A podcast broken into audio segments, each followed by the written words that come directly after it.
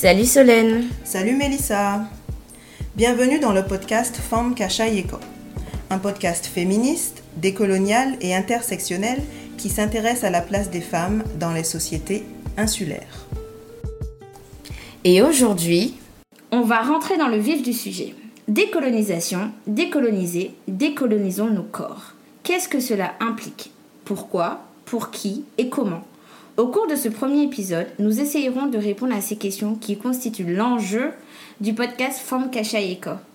Ça nous titille tellement que l'on a dû, avec Solène, enregistrer une nouvelle fois l'épisode. Oui, parce qu'on va tellement n'importe où qu'on a besoin de discipline. Oui, parce que selon nous, nos corps n'ont jamais été décolonisés. Après tout, parler de décolonisation, c'est interroger les mécanismes de transformation d'une société dite coloniale en société dite postcoloniale. L'est-elle vraiment? Sommes-nous véritablement dans une société dite postcoloniale?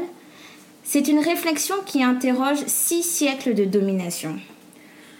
Bon, c'est vrai que c'est inconfortable pour beaucoup de parler du passé esclavagiste et du passé colonial. C'est malaisant, comme on dit, de reconnaître qu'on en porte encore les séquelles. Mais bon, ça reste quand même une réalité et c'est libérer la parole qui nous permettra d'avancer. Eh oui. Donc, six siècles de domination, c'est finalement l'analyse de relations entre un colon et un colonisé et une colonisée au travers de l'asservissement et du génocide des populations autochtones, de la traite négrière transatlantique et de l'esclavage, des deux abolitions en Guadeloupe, de celle-ci, des travailleurs et travailleuses engagés venant en quasi-majorité des colonies françaises et britanniques, donc sympa le recyclage entre, entre colonies pour les coloniser, mm. de convois de soldats des colonies utilisés en première ligne sur les fronts de la Première et Deuxième Guerre mondiale, et là on pense à qui? Les tirailleurs sénégalais. Une relation entre un métropolitain et une métropolitaine, un domicien et une domicienne. Donc là encore une fois, où moi je me pose la question si ce terme existe ou pas, mais bon, c'est pas grave. Et cette relation qui, au travers de la départementalisation et de son assimilation, de l'achat des femmes des îles pour le travail domestique en France métropolitaine, et la petite parenthèse, je m'explique très très très rapidement. Quand je parle d'achat des, femmes des îles, je pense au fait que dans le début euh, du XXe siècle, milieu du XXe siècle, les femmes blanches bourgeoises qui séjournaient sur les îles pour vacances avaient souvent à leur, euh, à leur service des domestiques, cuisinières, blanchisseuses, etc. etc. Et ces femmes, ces femmes blanches et bourgeoises aimaient tellement le travail fait par les femmes des îles qui étaient réputées comme travailleuses, souriantes, etc., etc. En fait, elles leur ont acheté un billet de bateau pour les faire travailler chez elles. Et ces domestiques devaient se racheter entre, guillemets en payant la dette constituée par le billet de bateau. Et ça, on reviendra plus tard parce que c'est super, super intéressant et met bien en relation les, dominations entre les femmes euh, d'un côté françaises, françaises et les femmes des îles.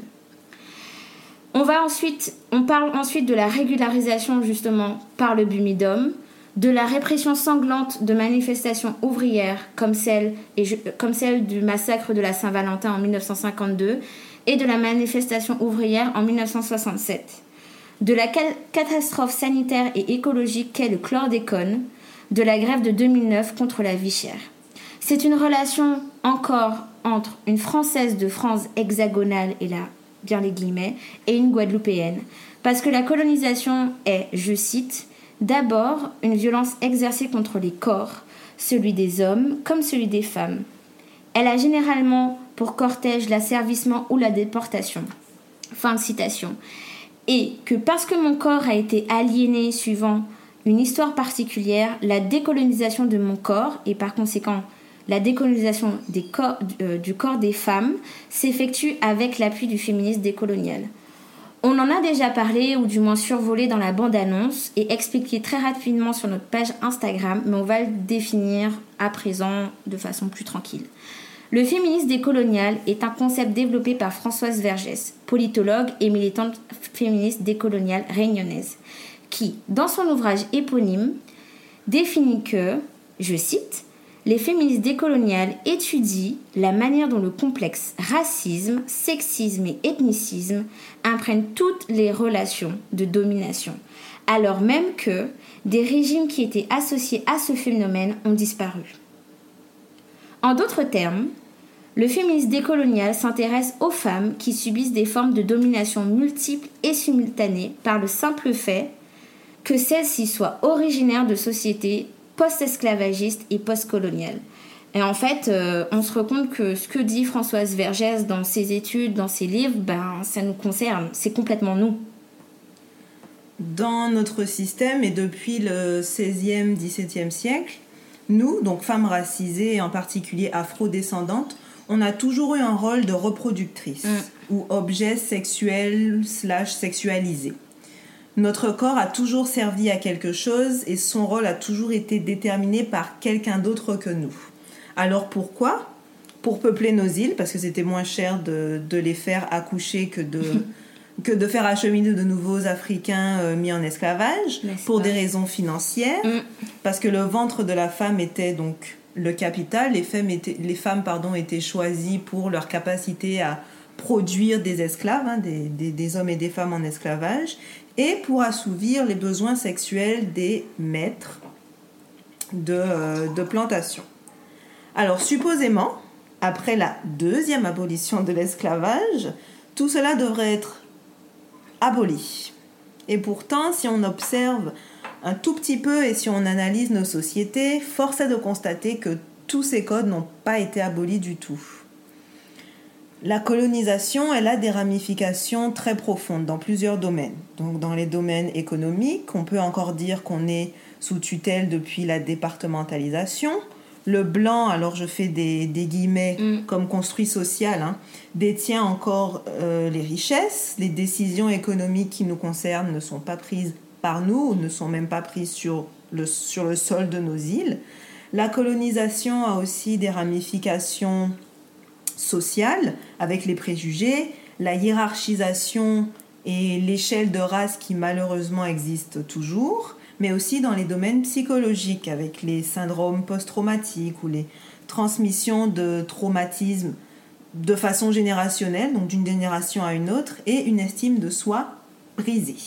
Mais bon, on rentrera dans les détails un peu plus dans un autre épisode parce qu'on aura une invitée qui est spécialisée dans le domaine euh, psychologique. La décolonisation de nos corps, du coup, ça implique qu'on se le réapproprie, mais aussi qu'on questionne toutes nos croyances, toutes nos pensées, pourquoi on dit ce qu'on dit, pourquoi on fait ce qu'on fait, d'où ça vient en fait tout ça. Du coup, c'est un peu le but de la création de cette plateforme amorcer le discours sur la décolonisation de nos corps. Oui, car si on pense aux territoires qui ont été colonisés, la liste est plutôt longue. Et je me permets dans ce cas de, la, lire, parce que j'en prends, euh, j'en prends note dans le livre de Frédéric Régent, historien, à chaque fois j'ai envie de dire historiologue, mais n'est-ce pas? Historien guadeloupéen qui, dans son ouvrage la, la France et ses esclaves, en a fait une liste que j'espère être exhaustive.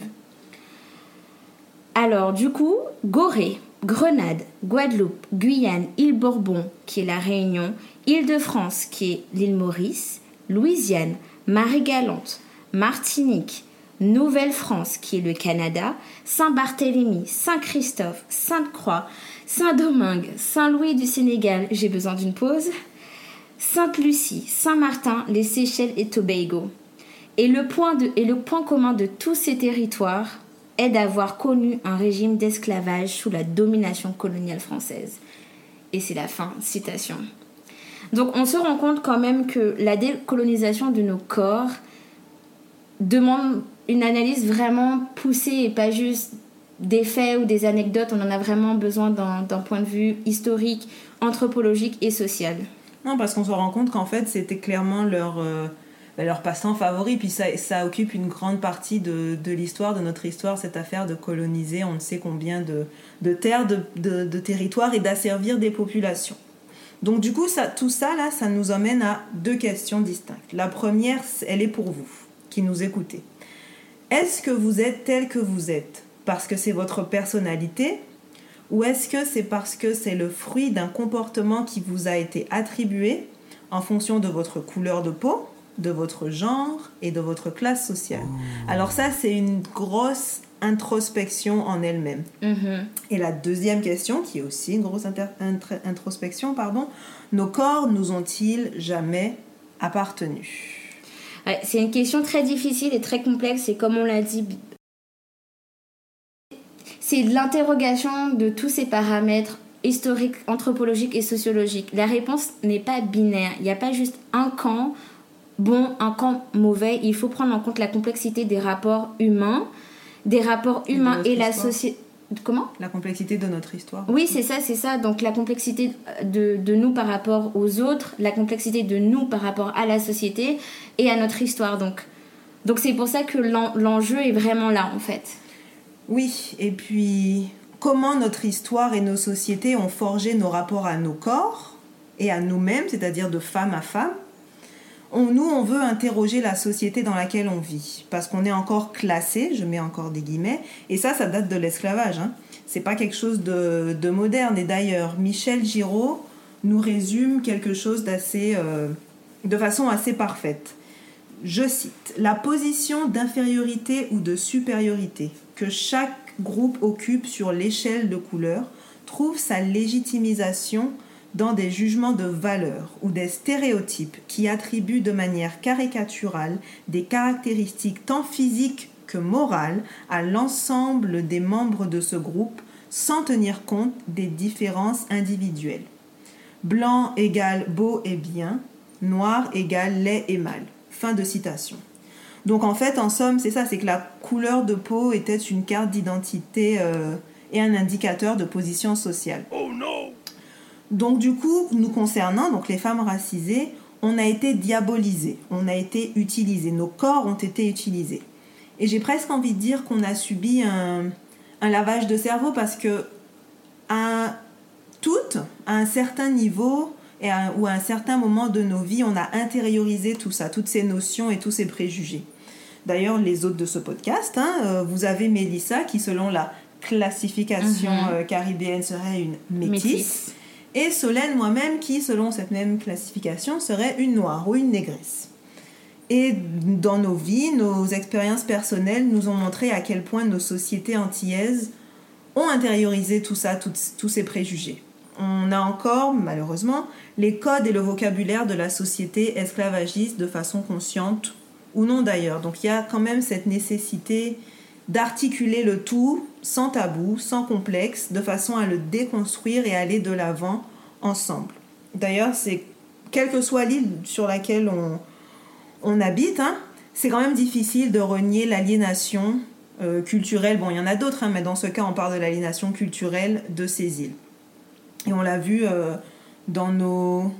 Bah, Dans nos enfances, quoi, Ouais, c'est les- ça. Et puis même, euh, même maintenant, parce que quand tu dis. euh, parce, que c'est parce que quand elle dit que je serai métisse, quand elle dit je serai métisse, je serai métisse vis-à-vis d'un dictat particulier. Mm. C'est ça aussi qu'il faut prendre en compte. Je, je, je suis de toute évidence métisse, mais je le suis vis-à-vis de quelque chose en particulier, vis-à-vis de règles édictées particulières que tu n'as pas décidé. et que je n'ai pas décidé. Et c'est ça aussi qui est très important, c'est de se dire que la relation que j'ai avec mon corps est une relation que j'ai par rapport à des codes mis en place par quelqu'un d'autre que moi-même. Mm. Donc quand, quand on pose la question, est-ce qu'on est nous-mêmes parce qu'on est des personnes uniques, aux personnalités uniques et aux caractères uniques, est-ce seulement vrai? Voilà, donc c'est pour ça. Euh, c'est pour ça qu'il était intéressant, nous, qu'on qu'on parle un peu de nous à ce moment-là. Et quand moi, je fais une rétrospective, ou en tout cas, je fais un petit retour en arrière, et que je pense à toutes ces fois où on m'a critiqué sur mes cheveux, parce qu'ils ne, parce qu'ils ne correspondaient pas à l'image qu'on avait de, du cheveu métis qui est beau, bien bouclé, qui est bien entretenu, etc. Moi, les miens, ils étaient un petit peu, ils allaient dans tous les sens, surtout parce que je ne savais pas quoi en faire. Mais c'était, c'était toujours verbalisé, ce, cette façon de me, de, me, de me faire sentir le- la déception. Les gens étaient déçus. En fait, c'est ça, et c'est ça qui est vraiment intéressant, c'est qu'ils étaient déçus de voir que mes cheveux étaient comme ça parce que parce que je gâchais quelque chose. Mais qu'est-ce que je gâche Vis-à-vis de quoi je gâche? Est-ce que pour moi, est-ce gâcher ou c'est seulement pour les autres? Donc, voilà, donc c'est vrai que de mon rapport, ça, ça a été d'abord euh, la critique d'un élément de ma personne qui est en fait très emblématique de moi-même.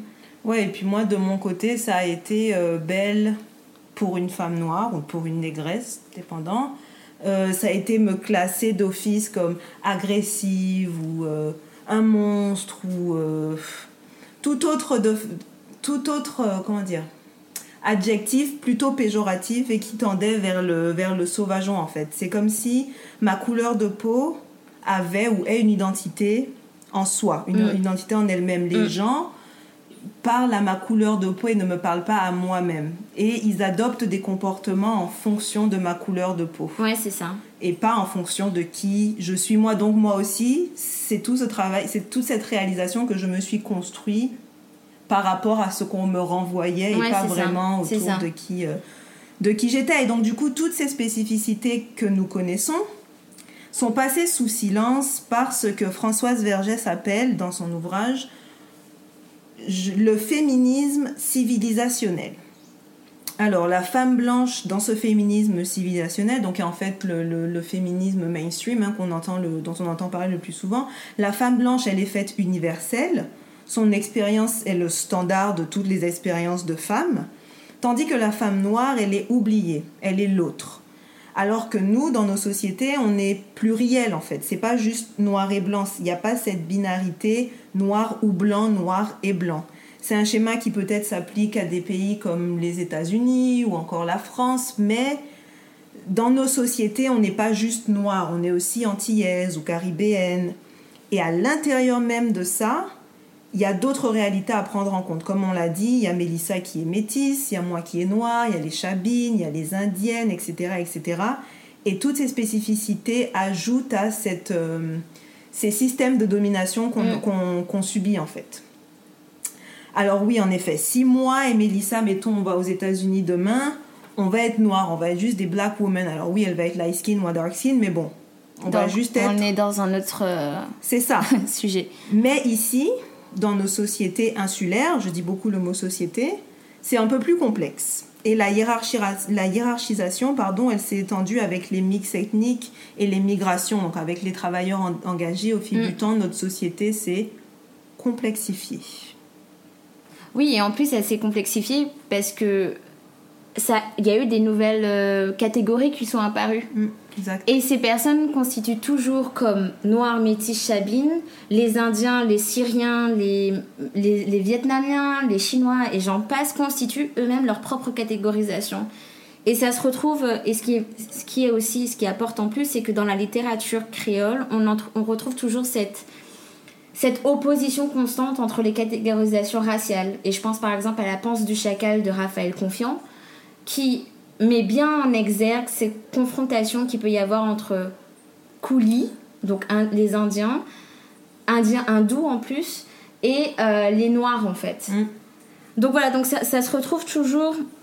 Ça se retrouve toujours dans la société et c'est pour ça, et là je vais encore citer Françoise Vergès, mais je pense que vous l'avez compris qu'on l'adore, parce que lorsque je, lorsque je pense au podcast, je pense à ce qu'elle dit, et je cite cherche à introduire des voix dissonantes dans le récit du féminisme, car les femmes des Outre-mer, qu'elles soient esclaves, engagées ou colonisées, existent à peine dans les analyses féministes, qui les traitent au mieux comme des témoins d'oppressions diverses, mais jamais comme des personnes dont la parole singulière remettrait en cause un universalisme qui masque un particularisme.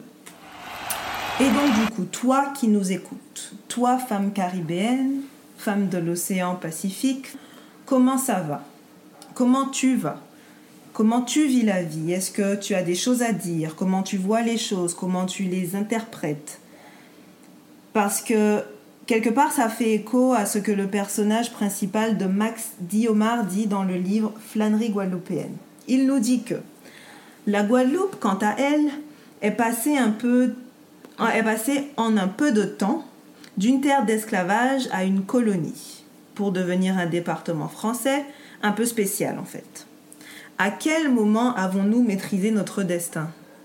Où avons-nous pu- pu puiser le ciment qui aurait été capable de nous rassembler? Et j'adore cette citation parce qu'on le retrouve, on retrouve euh, cette interrogation quand on parle à nos aînés, qui nous parlent d'oublier ou de pardonner, que c'est dans le passé. Oui, mais à quel moment de l'histoire on a pu s'asseoir Mm. avec nous-mêmes et se rendre compte de se rendre compte pardon de ce qui s'est passé, de ce qui nous est arrivé, à quel moment on a pu articuler nos, euh, nos expériences en fait. Alors c'est pour ça qu'on vous invite à participer à cette discussion. Forme Kachayeko, c'est une plateforme par nous et pour nous parce que notre identité elle est spéciale et intersectionnelle. L'articulation de nos expériences et de nos réalités, elle est nécessaire et elle passe par la conversation. Et vu qu'on adore discuter, vous pouvez continuer en nous envoyer des messages sur notre page Instagram Forme. Ou bien, si vous avez quelque chose de beaucoup plus long à dire et que vous savez pas comment le faire, vous pouvez toujours nous envoyer un mail sur formekachayeko.gmail.com. En attendant, on espère avoir beaucoup de retours sur ce premier épisode. On est vachement excités à l'idée de, de voir le lancement arriver. C'est d'ailleurs euh, le 4 décembre, donc aujourd'hui. Donc voilà, on vous remercie beaucoup et on vous voit dans deux semaines. Salut Ciao